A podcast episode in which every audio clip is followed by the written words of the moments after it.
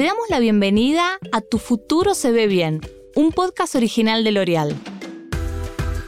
Yo soy Sara Mariotti, Talent Acquisition Director en L'Oreal Latinoamérica, y en cada episodio de este podcast voy a conversar con algunos de los ejecutivos de nuestra región para entender cómo la ciencia y la tecnología nos ayudan a reinventar el futuro de la belleza. Queremos compartir las experiencias, aprendizajes e innovaciones que nos llevan a crear la belleza que mueve al mundo. En este capítulo vamos a hablar con Hernán Gariglio, Chief Digital Officer en L'Oreal Centroamérica, en Panamá, sobre el universo de las Love Brands. Hernán, me gustaría arrancar esta charla con un repaso de tu trayectoria en L'Oreal. ¿Cuándo ingresaste? ¿Cuál es tu trabajo? ¿Y qué desafíos tiene esta posición? Y hace cuatro años cuando empecé la realidad era completamente distinta en esta filial. La evolución digital de la filial y la transformación digital estaba comenzando a ser una idea. Entonces fue muy divertido comenzar y ser parte de lo que hoy es la transformación digital de la filial en la evolución que tuvo. Entonces, Comencé hace cuatro años en la división de consumo masivo siendo el director digital en la agencia.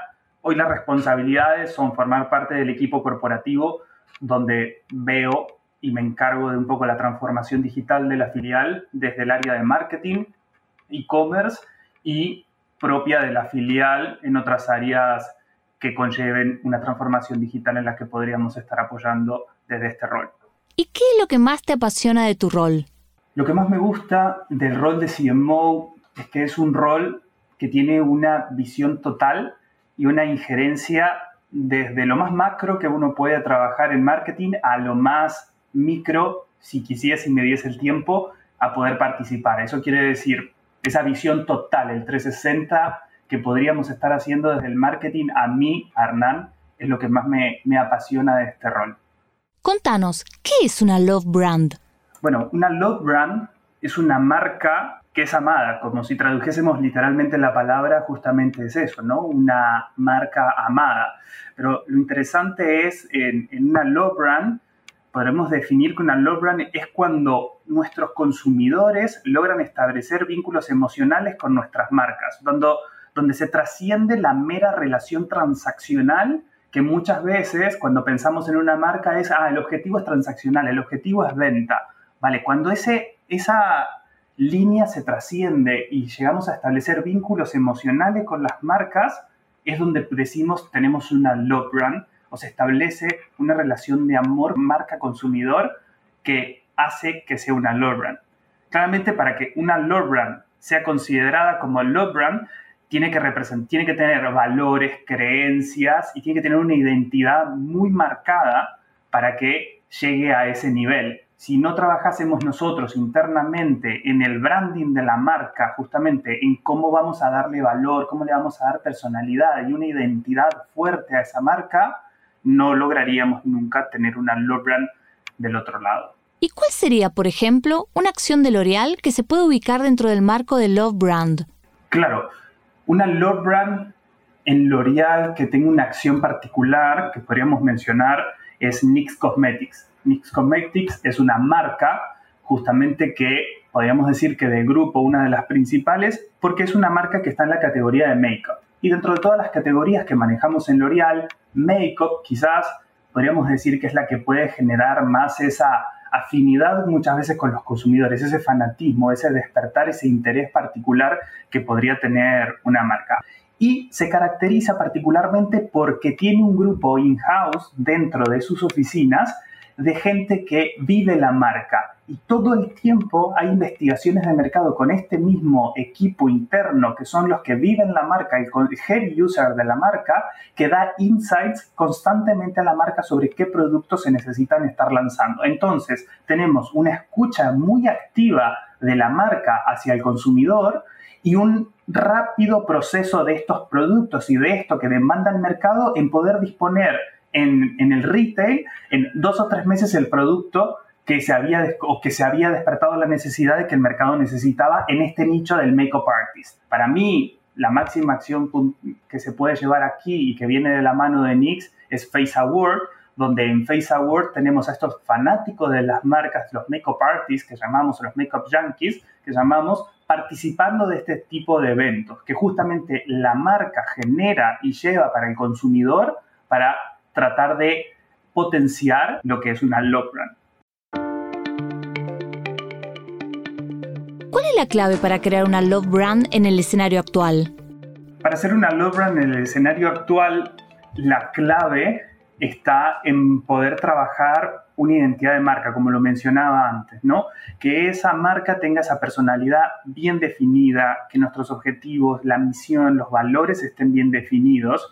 Y aquí hay una frase de Simon Sinek que me gusta traer, que me gustaría traer, que me parece muy buena para este momento, que dice que lo más exitosas son las marcas que saben por qué existen y que no solamente existen, sino que tienen un, razón de por qué existir. Cuando esa razón del por qué existir de una marca es lo suficientemente fuerte y potente para un consumidor, es cuando tenemos una brand de verdad. Y en esa revolución digital que tenemos hoy en día, claramente las redes sociales cumplen un papel fundamental para que las marcas puedan existir, ¿no? Porque ese rol o ese espacio que vinieron a, a dar las redes sociales en una love brand son, es el espacio donde el consumidor puede conectar y tener mayor cercanía. Entonces esa relación de amor con el consumidor que pudiésemos tener eh, lo facilitó mucho las redes sociales.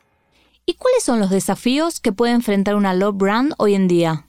Los desafíos de las love brands hoy en día son principalmente el entender al consumidor frente a los cambios que, que está haciendo tenemos nuevas generaciones que están empezando a ser la población económicamente activa, que empiezan a demandar otras cosas y tienen otras formas de comportarse, otra forma de comunicarse, otras necesidades, otros intereses. Entonces, el desafío de la Lord Brand principalmente es cómo hacemos para ir a la tendencia y al ritmo de lo que el consumidor necesita y nos está demandando. Entonces, necesitamos tener una escucha muy grande de nuestros consumidores para poder ir al día de las nuevas tendencias que las nuevas generaciones nos van pidiendo. Contanos, ¿cuál es el papel de las redes sociales?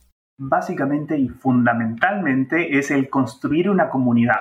Nos da, las redes sociales nos dan la oportunidad de que se puedan conectar entre ellos, los fanáticos de la marca, y al mismo tiempo nos dan la posibilidad de nosotros como marca poder hablar en el mismo tono en estas comunidades con ellos, de poder interconectarnos con ellos, de ser uno más de la comunidad, ser el amigo, el que le habla en el mismo tono, el que lo entiende, el que lo acompaña en lo que necesita. Claramente esto es una gran diferencia a los medios de comunicación tradicionales que teníamos antiguamente, donde la comunicación era solo un one way. En la televisión yo soy un oyente pasivo, en cambio en redes sociales lo que nos permite es el back and forward todo el tiempo con nuestro consumidor. La marca adquiere voz. Además de esto, nuevas plataformas como TikTok nos ayudan a subirnos a las tendencias que estábamos mencionando antes, de cómo hacemos estar a las tendencias, pues redes sociales nos ayudan a estar en las tendencias. TikTok o Instagram nos permiten estar en las tendencias y crear estos storytellings que la marca necesita para tener mayor cercanía con el consumidor. En YouTube hoy encontramos millones de cantidad de contenidos hablando de cómo crear un look de maquillaje, cómo utilizar X productos, los famosos how to que encontramos de muchas marcas. Hoy en YouTube la principal categoría que más contenido tiene creado es justamente la categoría de beauty. ¿Qué lugar ocupa el consumidor y qué tan necesario es entenderlo y escucharlo? El lugar del consumidor para una love brand es fundamental porque es el eje.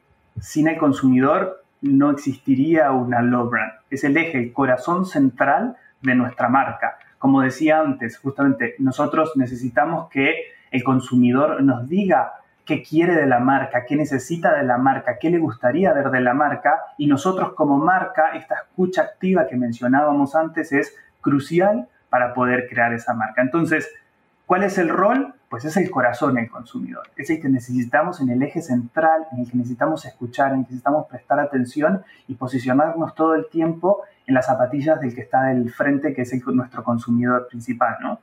Las marcas, y las marcas entendieron esto hace muchos años, eh, con las escuchas, con las escuchas de todo el tiempo. Antiguamente podemos hablar de los famosos focus groups o los demás estudios que podíamos hacer, ¿no? Entonces, ahora cómo redes sociales también nos ayudan a entender un poco más esa necesidad que tienen.